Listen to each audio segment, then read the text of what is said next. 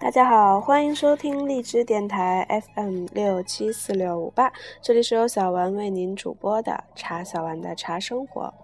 在今天的节目当中，小丸将和大家一起分享林清玄老师的《平常茶非常道》的第二大部分“人间奇香”。在这个部分当中，老师介绍了许许多多的花茶。花和茶的结合，既有香又有味，真是人间至味也。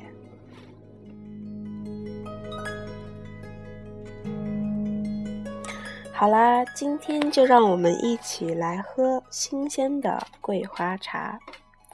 平常茶非常道，作者林清玄，播者茶小丸。新鲜的桂花茶。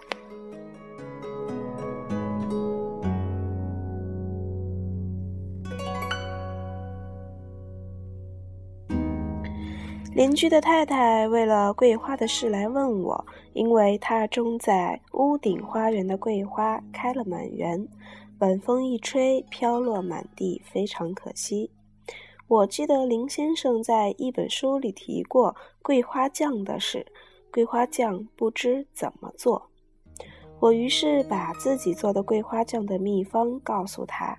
就是把盛开的桂花采下，在玻璃罐中放满半罐，然后把酸梅的肉剥下，撕成片片，放入桂花罐中，最后以蜂蜜倒满罐子，用蜜蜡封，十天后就可以食用，而且越陈越香。这做桂花酱的方法是从前住在木栅兴隆山庄时邻居教我的。当时我家的园子里种了四棵高大的桂花树，秋日桂花盛开时，我就做酱为乐。酿好的桂花酱用处很多，可以涂面包、馒头，可以蘸梅、桃、李、草莓，也可以当做菜的佐料。不过，我最喜欢加冰水，坐在院子看远方的山，然后细细品尝那甜蜜中带点酸楚、芬芳里散放清雅的滋味。我搬离木栅后就没有再做桂花酱，人远事遥，也失去当年的心情了。我对邻居太太说：“我也很久没有尝到桂花酱，如果做成，分一点给我。”十几天以后，邻居太太送我一罐桂花酱，我泡了一杯冰水，坐在阳台上。从前木栅园子的那棵桂花好像还魂了，香气穿越时空和整个城市而流了过来，暗香浮动，惊鸿照影。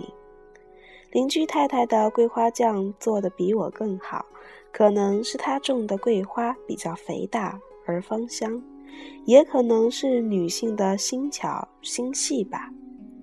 或许是我太久没有尝到滋味，加倍的欢喜与期待增加了桂花酱的美味吧。过几天，邻居太太又来找我，依然是问我桂花的事。她说：“林先生，我在你的书中看过桂花茶，我把桂花采下晾干后和茶叶一起泡，怎么完全没有香味呢？”我说：“桂花不能晾干，一晾干香气就飞走了。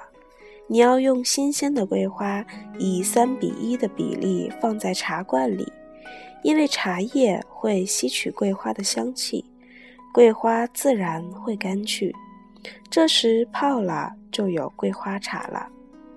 一边讲，我还一边想在哪一本书里曾写到桂花茶，一时还想不起来。邻居太太已称谢而去。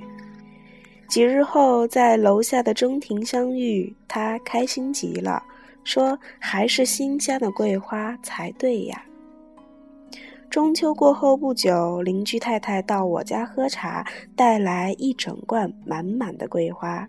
她说：“这是今年秋天最后一批桂花了，我采了一个早上，拿来送给林先生。我打开罐盖，满座的朋友皆为之惊呼。那桂花的香气完全没有隐藏的泄了出来，我们当场就把这中秋最后的桂花和着今年初春的乌龙茶来喝了。桂花乌龙不只是茶香味美而已，还有一种细腻温润。漂浮在湖面的桂花仿佛还活着，那样晶莹，那样明亮。虽然我们整个夏天到秋天都在谈着桂花的事，但有比桂花酱更好喝的，那是人的心情；也有比桂花茶更香的。那是人间的情谊。这世间争名逐利的人很多，但能在身边事物中找到清欢的人也不少呀。我想到苏东坡有一首词：“可使食无肉，不可使居无竹。无肉令人瘦，无竹令人俗。”人瘦尚可肥，俗事不可依。旁人笑此言，是高还是痴？若对此君仍大嚼，世间哪有扬州鹤？苏东坡在这里用了扬州鹤的典故。传说从前有四个人聚在一起，谈起自己的心愿。一个说：“我希望做扬州的刺史。”一个说：“我希望做腰缠万贯的富翁。”一个说：“我希望骑仙鹤做仙人。”最后一个说：“我愿腰缠万贯，骑鹤上扬州。”因此，扬州鹤就被当成是奢望的象征。在生命的选择上，我们在物质方面可以瘦一点，却不要成为俗气的人。我们不必腰缠十万贯，只要衣食无虑、平安康宁便好。我们不必骑鹤上扬州，能饮到林边隔壁轻重的桂花茶，人生就够幸福了。今年的桂花都采尽了，今年的桂花茶也饮完了。秋日已尽，不必挂怀，我们已在心里埋下桂花的种子。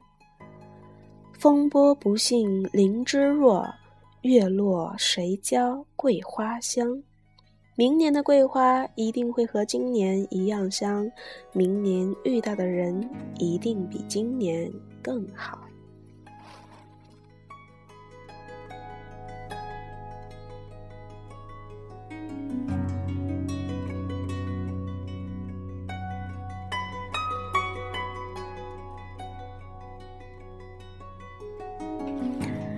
好啦，亲爱的听众朋友们，这期节目就到这里，敬请期待下集《莲花香片》，让我们一起去看看可爱的莲花茶。